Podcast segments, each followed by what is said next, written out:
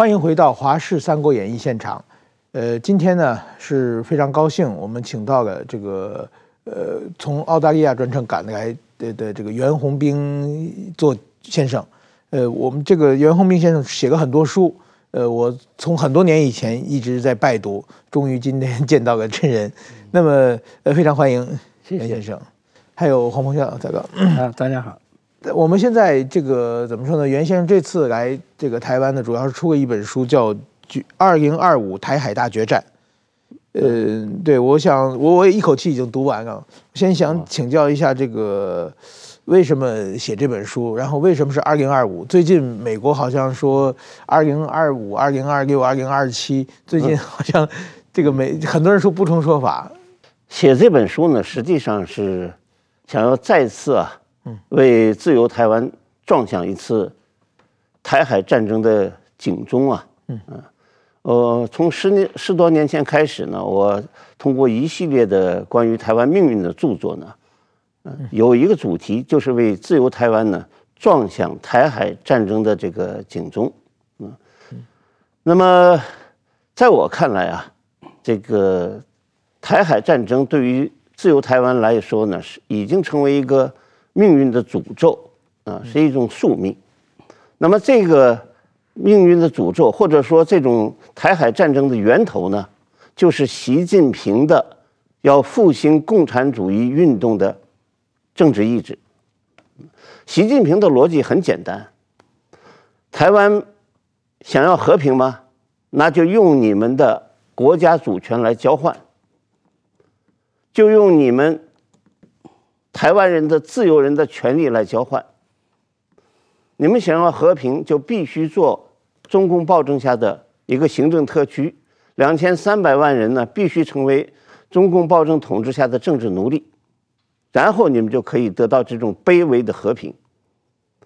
如果你们不愿意进行这种交换，习近平就要用武力入侵的方式来征服自由台湾。这就是啊，我想要为台湾社会撞响的警钟。那么这次出这个书呢，我意识到啊，台湾的这个台海战争已经迫在眉睫。我分析呢，台海战争将爆发在二零二五年呢，有基于这样的一些呃判断了。首先的一个判断就是二零二四年的年初，台湾呢要进行一次总统选举。那么，习近平给他的亲信宋涛啊，也就是最新新任的这个国台办的主任啊，有一个具体的命令、具体的指令，那就是在二零二三到二零二四年之间呢，国台办的主要任务就是通过认知战和全面的文化舆论渗透，掌控台湾啊竞选的。大总统竞选的这个逻辑，从而呢阻止民进党的候选人赖清德先生呢成为下一届总统，力求呢使国民党的候选人成为下一届的总统，然后呢就可以达中共就可以达到兵不血刃就征服自由台湾的目的。嗯，在这里头呢，我们必须首先澄清一个概念。现在很多据说台湾有一些统派啊，要两岸要统一。那么在我看来呢，所谓的统一是一个伪概念。为什么这么讲？那么请问什么叫做统一？在符合自由民主法治人权意义上的统一呢？那必须是自由人民和自由人民之间的自愿的结合。现在台湾自由了。两千三百万台湾人呢是自由的民众，可是在中国大陆呢，十四亿人呢被剥夺了属于自由人的几乎所有的精神和政治权利，他们属于啊中共暴制暴政统治下的政治奴隶，所以两岸之间呢，一个自由民主，一个集权专制，根本就不存在着统一的政治基础，所以所谓的统一，实际上呢。就是中共暴政对自由台湾的征服，啊，这是啊，我想要告诉台湾社会的再向台湾社会重申的一个理念了。嗯，好。那么在二零二四年呢，还要发生一件事情，那就是美国的大选，在美国的秋天啊，晚秋呢要进行总统大选，而中共的外交部则到接到习近平的指令，在整个二零二三到二零二四年的这个年度过程中呢，外交中共外交部的最主要的任务，就是动员啊，在长期在美国渗透的全部政治和文化的能量，让美国的下一次大选呢，再次重现上一次美国大选之后的那种社会撕裂、政治动荡的局面，从而使啊美国无力东顾，无力关注台海台海局势。这就是中共啊现在这个想要做的两件事。那么这个呢，基本不是我的一个判断，是中共党内的良知人士和受到习近平整肃，因而跟习近平结成丝绸的原来共产党的太子党成员、红二代的。家族成员啊所透露出来的信息。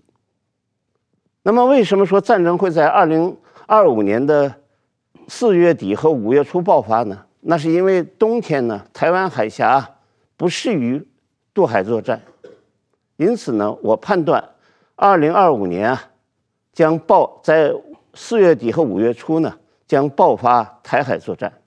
那个黄大哥，您觉得怎么样？二零二五，但是南台湾每年都是一个危机啊。我我记得很多年前有一本书叫《一九九五闰八月》，对对对 啊。那么这个呃，好像从那本书以后啊，就不断的有人在这个预测说，呃，哪一年哪一年啊可能会怎么样啊？那么一九九五到现在，呃，一晃也是呃很多年了吧？对对，二十多年，二十年。所以。所以说，呃，但是这个事情一直没有发生，但没有发生不代表它不会发生，啊，那么所以说，任何一个推论，不管说是二零一五、二零一六、二零一七，啊，呃，除了原先生以外，我看美国很多将领呢也有不同的推论，啊，那么当然都各有所本啊，那么 基本上我大家大概率的都认为说，呃，台海。呃，必有一战，但是呢，现在的这个呃，更多的西方人呢，他们认为说，会不会美中也必有一战？然后台海这一战会带动美中这一战。我最近的就是呃，基辛吉啊，基辛吉在接受美国 CBS 访问的时候，他就提到这点，他他警告说。这个不要因为台湾的问题啊，带动了美中之间的一场战争啊，那么这个会是一个呃非常严重的悲剧性的结果，会造成世界性的这种大战。所以这个可见的呃台海之战啊，或者说是呃美中之战，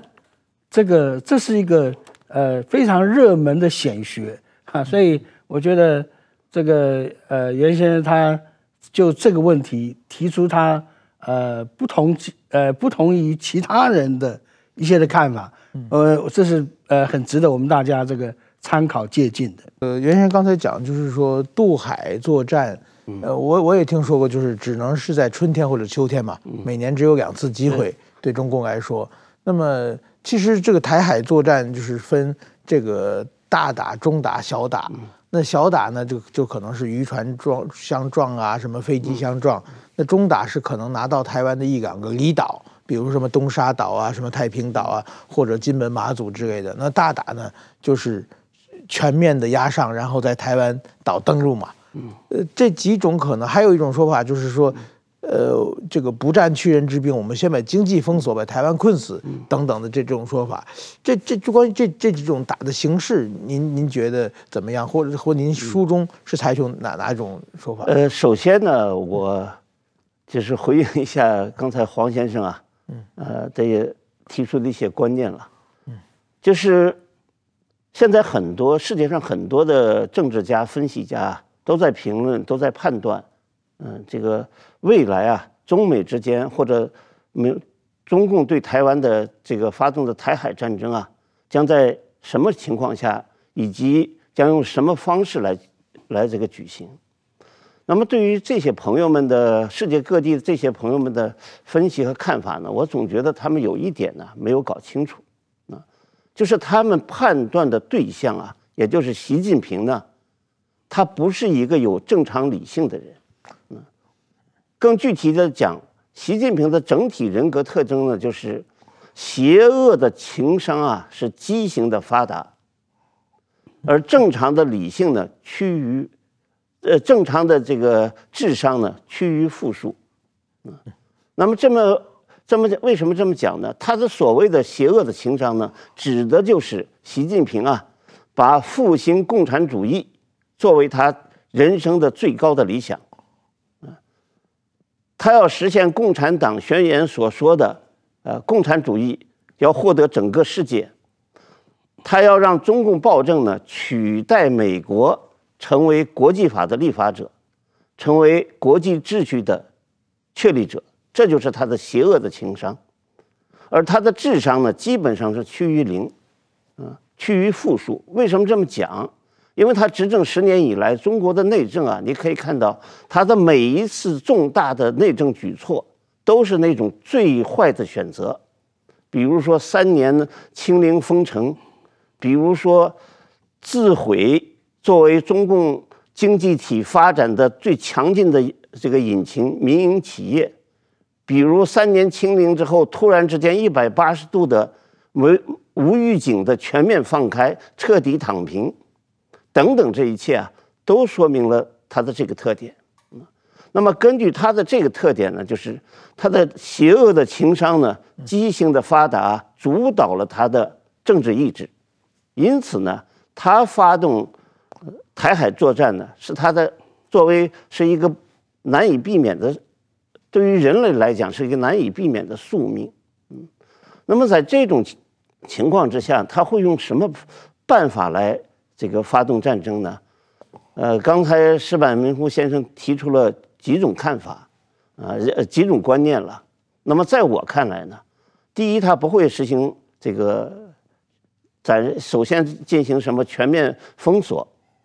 啊，第二呢，他也不会小打小闹，先占领外岛，然后再这个进行逼迫等等，他会啊一开始就以雷霆万钧之势，动员他的发动他的全部的军事能量，对台湾本岛呢进行全面的攻击，嗯，那么我这样讲呢，除了一些我个人的判断之外呢。相当一部分也是中国中共体制内啊良知人士他们发出来的，呃，一传出来的一些信息啊。这次的俄乌战争，中共暴政啊从中啊吸取了两个教训，啊，第一个教训就是，一只要发动战争，就必须以巨鹰搏兔之势，全力的进行这个打击。他认为。普京的失败呢，就是因为他一开始啊，没有这个，呃，有一种战略上的判断的失误，没有尽全力进行军事打击，嗯，企图呢，利用这个军事威慑的心理威慑力呢，就取胜啊。中共认为这是，呃，俄罗斯俄罗斯啊，呃，进特特别军事行动不成功的原因之一。另外一个原因就是，只要一旦开始。这个军事行动就要对台湾本岛的所有的这个呃国家能量呢进行打击，包括民用的国家能量，而不能像这个俄罗斯这样呢，这用添油战术啊，一点一点的在扩大这个打击的范围。这是啊，中共军方呢从这个俄罗俄乌战争中得出的教训。所以呢。我们判断呢，或者是二零二五年台海大决战这本书里呢，嗯，他这个所描写的战争模式呢，就是一个全面的战争，一开始就是中共倾全力对台湾呢进行火力打击。黄大哥，您您对这个爆发的形势，嗯、您当年早年在台这个台湾国防部工作过，对对，可能那个时候一直在兵推吧。是是，那这么多年，或者您现在看这个爆发的形势，哪一种可能性？我我不但在国防部工作，我我还在海军陆战队学校，啊、呃，呃，受过训。也在特战学校受过训。这个可以说这完全就是一个，呃，这两个学校主要就是一个攻击型的啊，突击型的啊这种训练。那么，嗯，基本上我觉得，呃，刚才袁先生所提到的，呃，是一个很呃很多人这个呃可能会忽略掉的一个观点，就是说战争的发动啊，往往不是理性的啊，跟这个所谓野心家个人的人格特质，或者他个人的判断啊，往往关系更大啊。比如像说希特勒啊，他发动这个呃呃亲苏的战争，其实德国的整个的他的参谋参谋群啊，德国的这个呃传统的军呃这些将领都反对啊，站在军事的角度都。都都都认为他这个决定，呃，不符合这种呃战争的需要，但是希特勒就这么决定啊。那么呃，同样也是，呃，二次世界大战啊，日本偷袭珍珠港，呃，事实上日本内部也很多人有不同意见的，譬如东条那个山本五十六他就反对嘛，他就认为说这个很危险啊，那。但是东条英机啊，还有其他的一些人却有不同的看法，对不对？呃，那他们是认为说，呃，如果今天啊不，呃不不先把美国的势力啊拒止于东亚之外，那么呃日本的的的呃生命啊前途也会被美国扼杀，因为那个时候美国对日本也是非常完整的这种经济制裁，所以说。战争的启动，不见得是理性的。领领导的个人非常重要。那么，我觉得袁先生他提出的一个概念，就是说，呃，由于习近平个人的因素，使得这样的一个什么时候会发动战争，当然是这个难以预测啊。第二个就是说，会以什么样方式来启动？我觉得是这样子。第一个，就我所知道的啊，因为。这个我们过去有有获得一些中共国防大学的一些的这个内部的资料啊，就是说呃他们的研究啊认为说要怎么样打台湾，嗯，当然我所获得的资讯已经有几十年了啊，当初他们的想法是很简单的啊，就是呃共产党的人海战术啊，把它变为所谓万船齐发啊，那么想说从大陆。这个沿海各地征集各种的呃民用船只，包括中共本身所有的船只啊，全方位的向台湾各个滩头、各个地方啊进攻啊。但是这个想法呃本身呢，当然是非常冒险的啊。那么呃，随着中共的军事改革、武器的进步，慢慢他的想法就呃比较。呃，比较进步一点了，就所谓的呃山区的方式啊，就除了呃这个呃两栖登陆从海面上啊，还有就从呃直升机机降啊，还有伞兵空降这几个方式在在做。呃，另外呢，当然刚才袁先生也提到，最近大陆网络上有很多对俄乌战争的检讨。认为说，呃，俄国人出手不够狠啊，那么，呃，如果呃中共要打台湾的话，应该要啊快狠准啊，不要有手下留情的想法，对不对？呃，我我觉得这些啊，基本上都可以说是网络的啊，这些所谓的粉红啊，或这些这个网民的意见啊，我们我们看看就好了。呃，其实啊，以我所了解的，中共这个。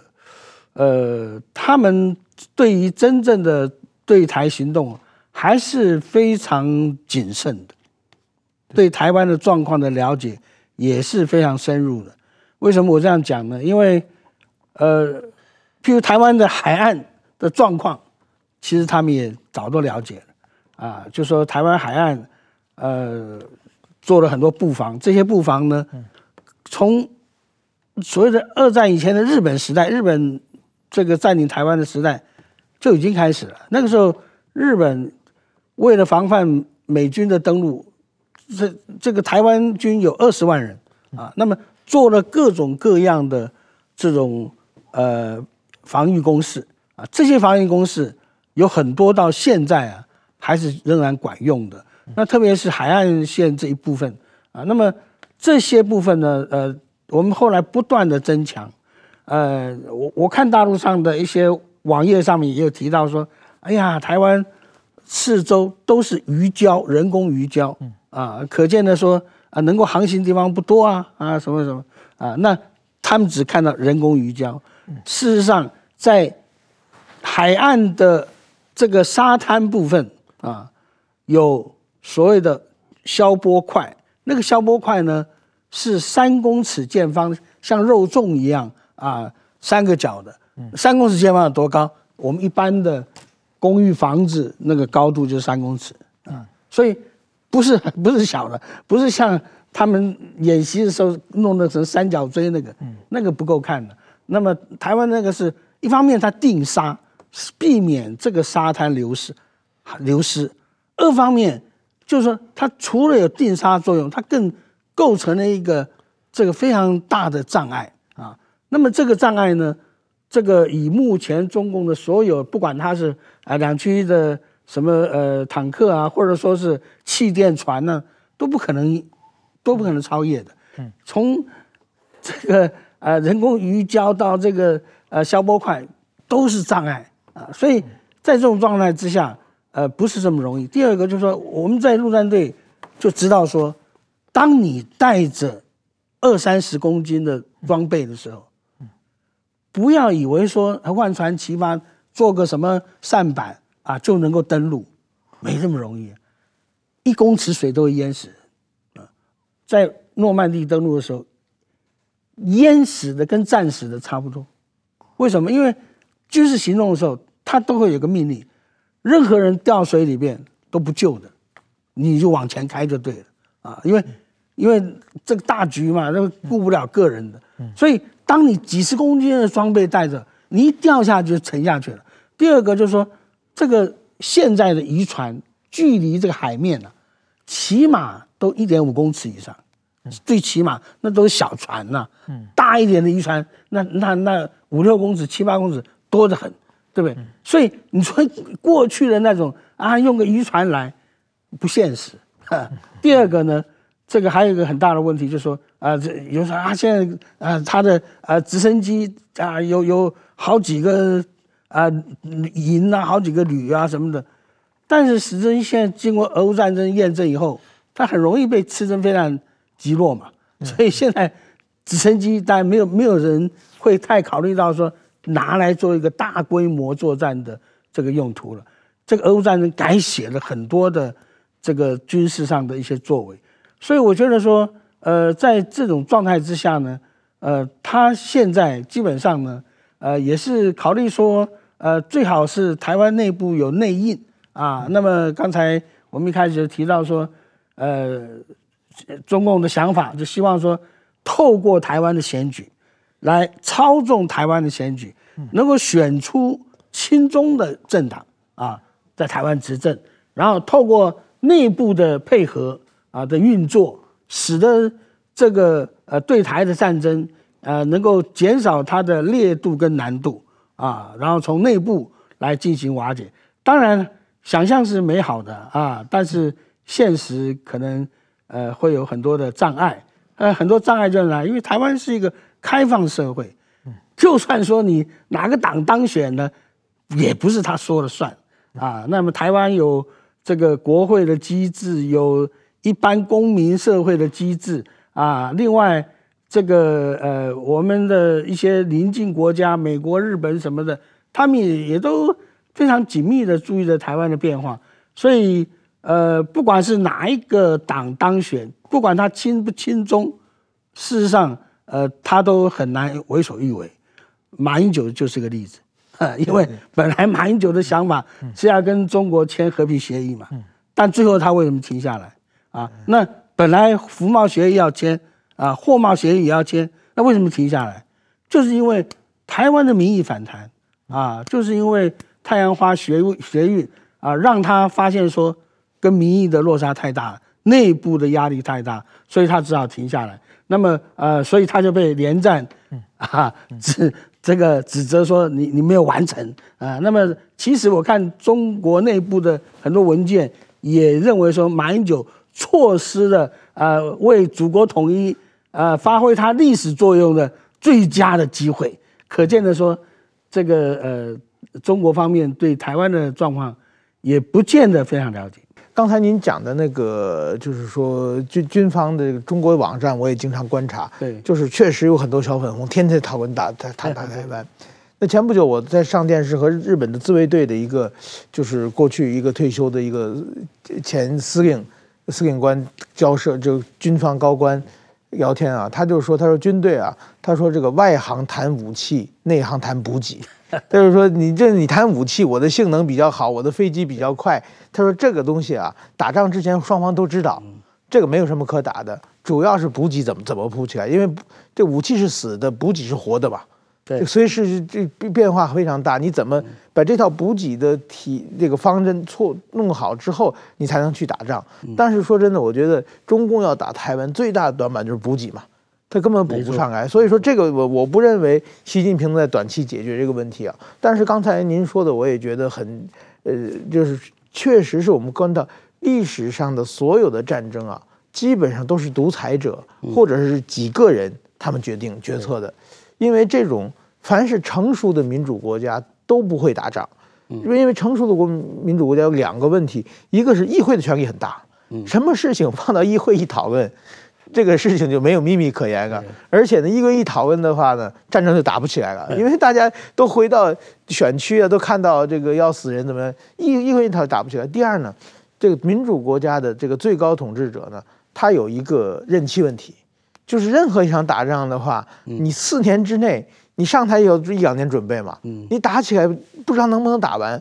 你任期你你考虑你后来想，我这八年马上就到到期了，我还打一个仗做什么？只有比如像这次普京，他把任期改了嘛，他最习近平也把任期改了。在这种情况之下，我觉得中国很危险的，就是说，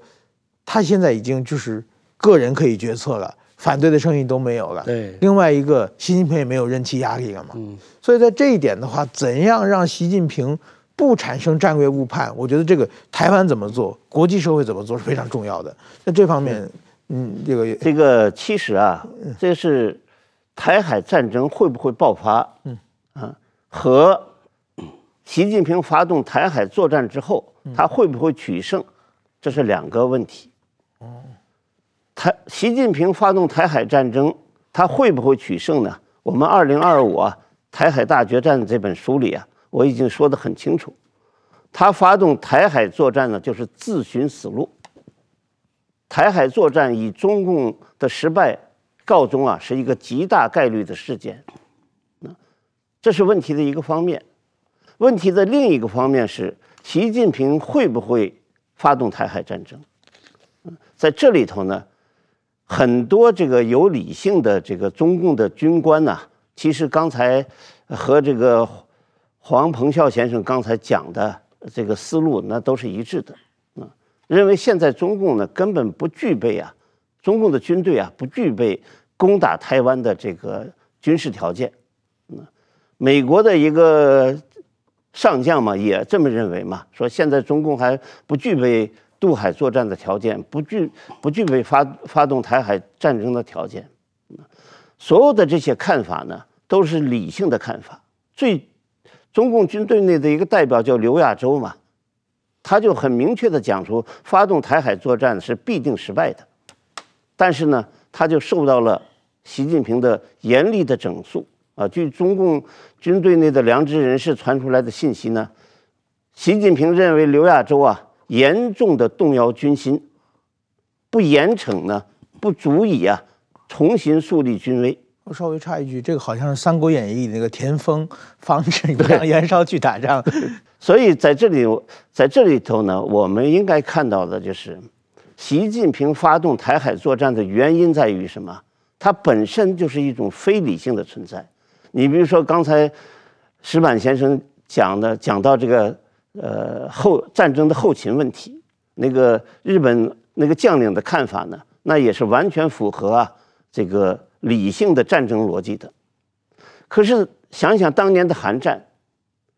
麦克阿瑟呢是二战中的一个最最优秀的这个军事战略家之一了。嗯，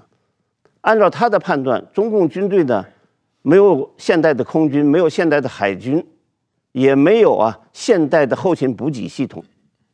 因此呢，中共军队是不可能入朝参战的。而结果怎样呢？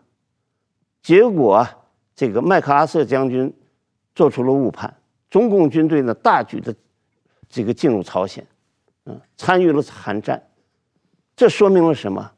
说明了毛泽东的这个战略决策完全是非理性的，是由他的情商而不是由他的智商所决定的。他根本不在乎啊，中国军队人员的死亡和牺牲，嗯，他要的就是共产主义和这个自由。哲学的国家坚守自由国哲学原则的国家之间的一场决战，于是他就派兵进入朝鲜。所以呢，在我看来呢，习近平现在的这种偏执啊，可能比当年的毛泽东，嗯，还要过分。习近平现在就是周围就是一群马屁精啊，所有的军官都心底里都认为啊，都可能认为。如果发动台海作战，如果美国、日本、英国、澳大利亚等等国际社会的正义力量呢，都对台湾进行支援，中共军队是必然失败的。但是呢，当他们面对习近平的战争意志的时候，他们都会表现表现出一副自，呃，一一种没有几乎是没有根据的自信。他认为，用习近平的话讲。我们在家门口打仗，谁也不怕。那他认为他这个离中国近嘛，台台湾海峡，在这个范畴之内，在这个地缘政治范畴之内呢，他具有取胜的把握。这就是习近平啊，这个军事的门外汉对于台海战争的一个基本看法，那就是在家门口打架打仗，他认为他谁都可以战胜。所以在这种情况下呢，中共啊。发动台海作战就是一个极大概率的事件，这是他的政治意志。从另一个角度讲呢，中共现在习近平执政十年啊，倒行逆施，全面的回归毛泽东的原教旨主义啊，通过打击民营企业家，彻底摧毁了中国经济发展的一个最强劲的引擎。所以，中共的中国的经济断崖式的下滑已经是不可避免的这个。呃，一个趋势。另外，现在呢，由于中共到处啊，四处点火，八面树敌，大全面展开这个战狼外交，结果唤醒了国际社会。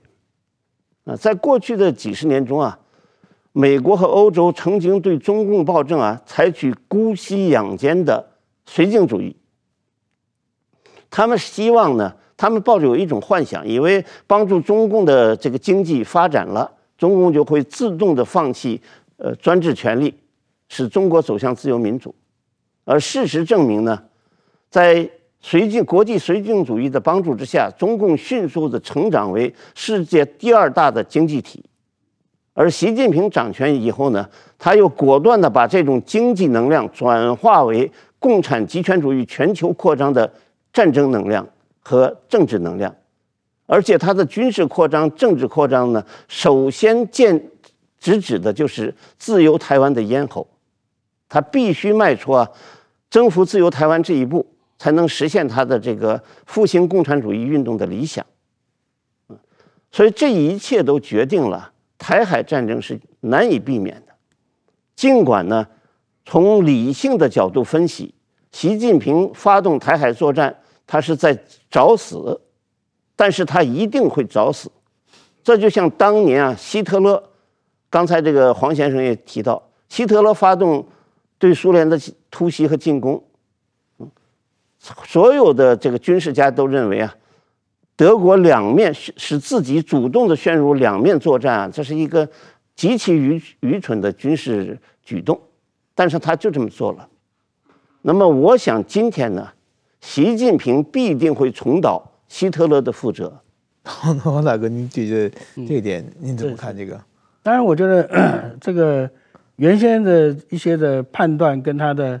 这个思维逻辑是呃非常有道理的啊。那么呃，习近平本身他会做出什么样的决定啊？的确，我们很难去呃非常准确的去掌握。我们也只能说做一个概率性的推理啊。那么。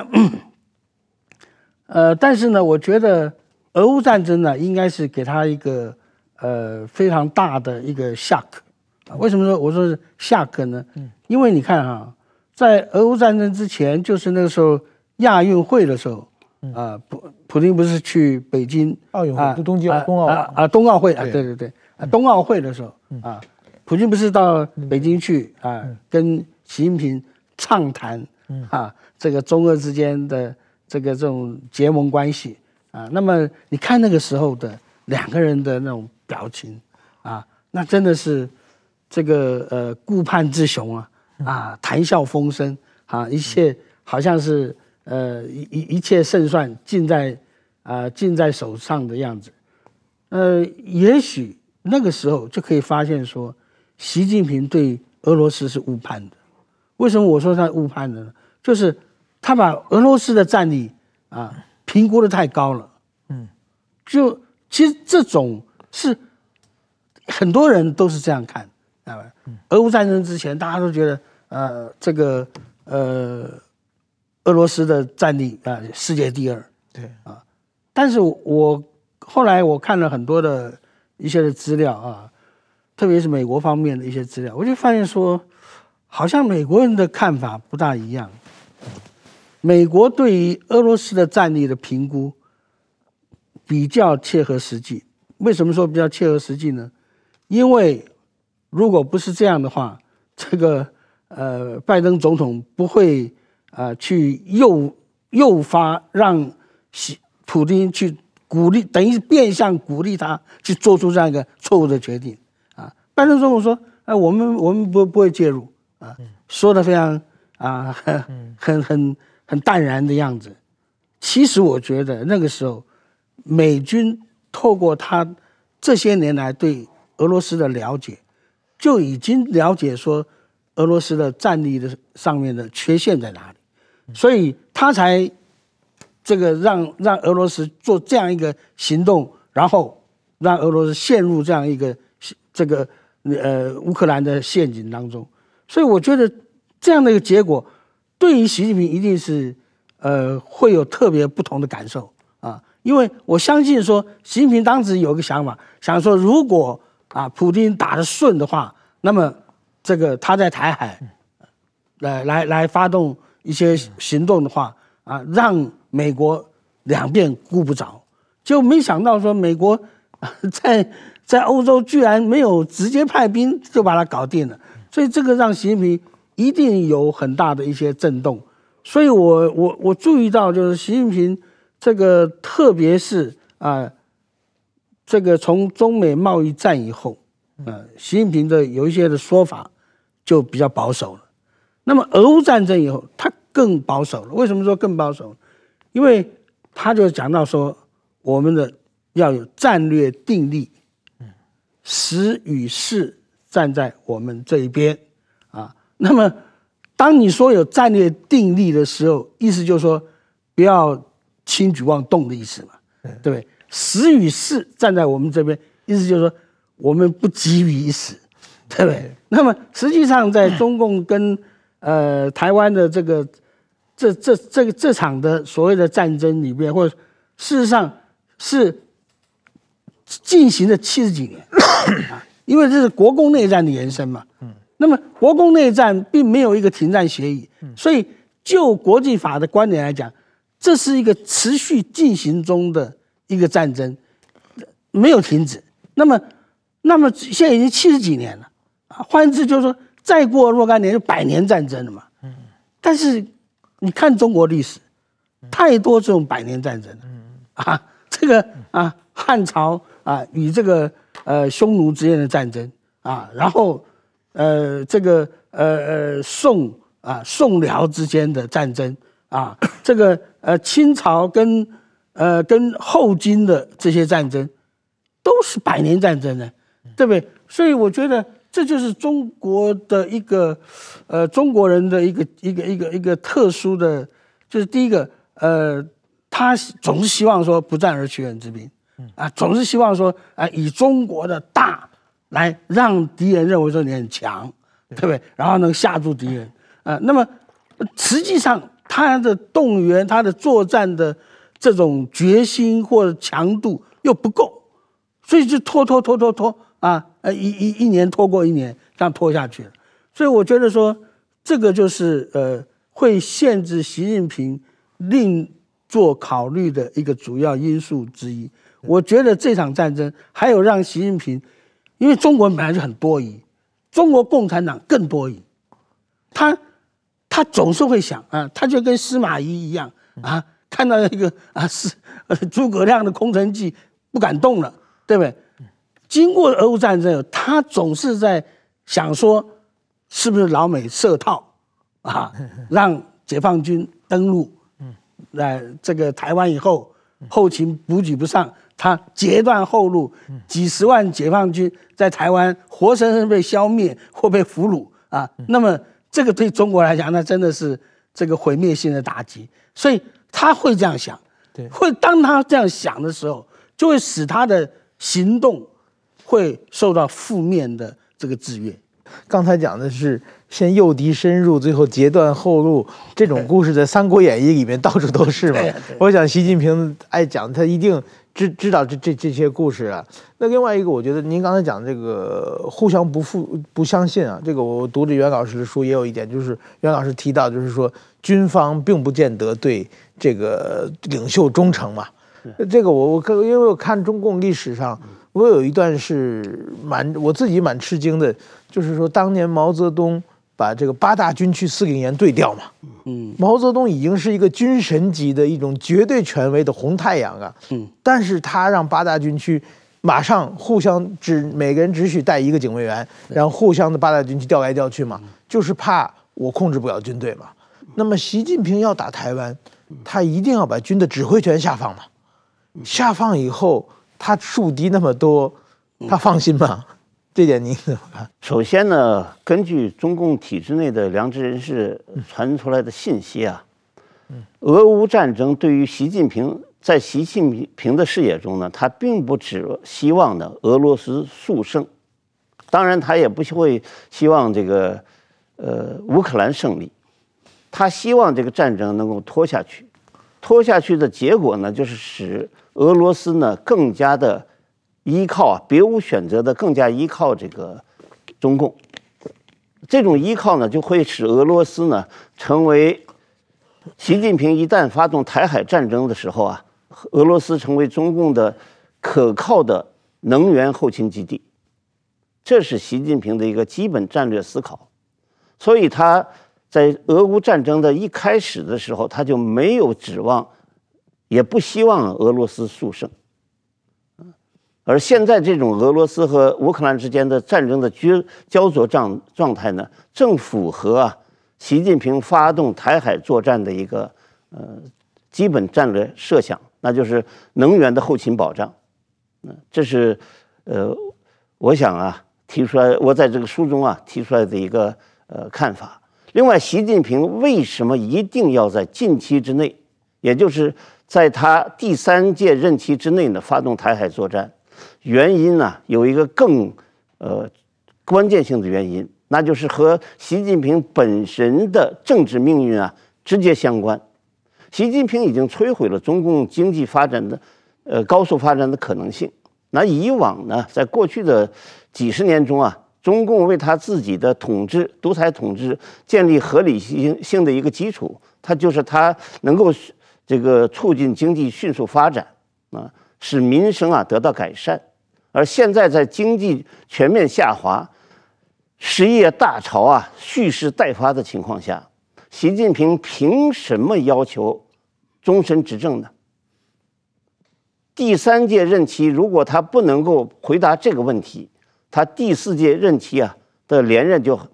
有可能这个产生重大的困难。而且这种重大的困难，他一旦失去了权力啊，由于他树敌过多啊，他很可能死无葬身之地。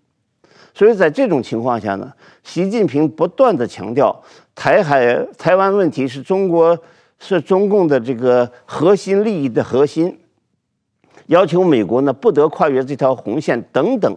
啊，都表现出了他他的一种战略的焦虑，就是他一定要在。他第三个任任期之内解决台湾问题，为他建立继续终继续执政、终身执政啊，建立一个合理性的基础，啊，这是他的一个基本的想法。所以，我认为这个战争呢，已经是迫在眉睫。那么，石板先生刚才提出了一个很好的问题啊，现在中共暴政啊，我们必须看到，它表面上是极其强大的。习近平啊，有一个强大稳定的政权，但是在这个政权表面的强大稳定之下呢，它隐藏着致命的政治危机。这种政治致命的政治危机呢，一旦发动台海作战之后啊，这种致命的政治危机就会演化为啊一场军事政变，啊，然后呢，导致全民反抗和人民起义。这就是我在二零二五年啊。二零二五台海大决战这本书里最后的一个一个结论，那么为什么会发生这样的状态？嗯，就是因为啊，现在习近平周围都是两面人，表面上他们符合习近平要发动台海作战的战争意志，只有这样呢，他们才能够升官，才能够避免啊像刘亚洲那样的被整肃的命运。啊但是在他们的内心深处呢，他们随时准备着对习近平进行背叛。一旦台海战争进入，呃，出现了失败的征兆，中共内部啊发生军事政变啊，就将成为极大概率的事件。这就是啊，我在这本书里得出的一个结论。其其实这一点我也非常认为，就是说我当年在北京的时候，我是。正好看到了从毛泽东时代过渡到习，呃，不是不，从胡锦涛时代过渡到习近平时代，就是那些天天吃香的喝辣的那些官员，突然之间马上就是过去一个月可以随便花十几万这个人民币的经费请客吃饭的人，突然间每个月经费回到四百块钱。嗯嗯，那些人而且还天天的写文章说好，这样我们身体也健康啊等等，在发表，这些人心里一定不爽很久了。包括军队，过去是军队的，我我想这个呃，二位也都清楚，就是当年军队是很非常有特权的嘛，嗯，这个军车可以做生意，做什么？现在习近平呢，就是大家天天学习我的重要思想，也就是反商商业行为完全切断了嘛。我想各种特权也没有了，这这种想法的，当然说我，而且那军队越来越扭曲了，我想大家，而且随时有可能被整肃嘛。对，嗯，这这一点我觉得是是最害怕的，就是说我好好老老实实做人，但是什么时候祸从天降？所以说这种情况，我觉得这些军队一定是很那个心里很不爽的。就是一旦习近平随时找机会打台湾，但是这些军队随时找机会要要弄习近平这方面啊，那个黄大哥最后没有时间了，您您最后您觉得这个中国军心稳不稳？您稍微哦，当然我现我我我说说实在，我觉得呃中国的军心。一直都不稳，为什么说一直？就刚才各位讲的嘛，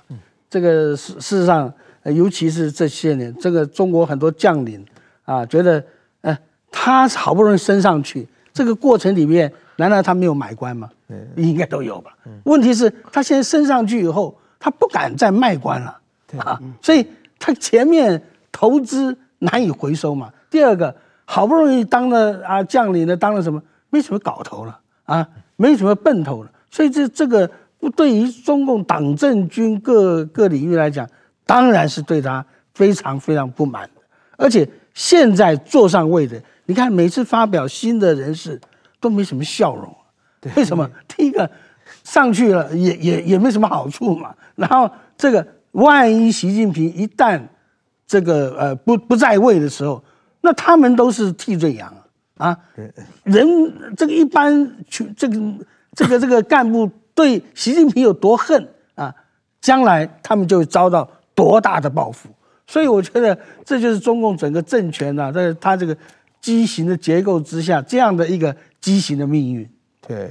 所以我觉得我们看到这次俄乌战争嘛，也有无数将领被当做替罪羊被换掉嘛。对，对。所以说，我觉得以后要打台湾，解放军这些将领们也要好好思考一下。好，今天我们时间差不多了，呃，谢谢大家，谢谢，谢谢大家。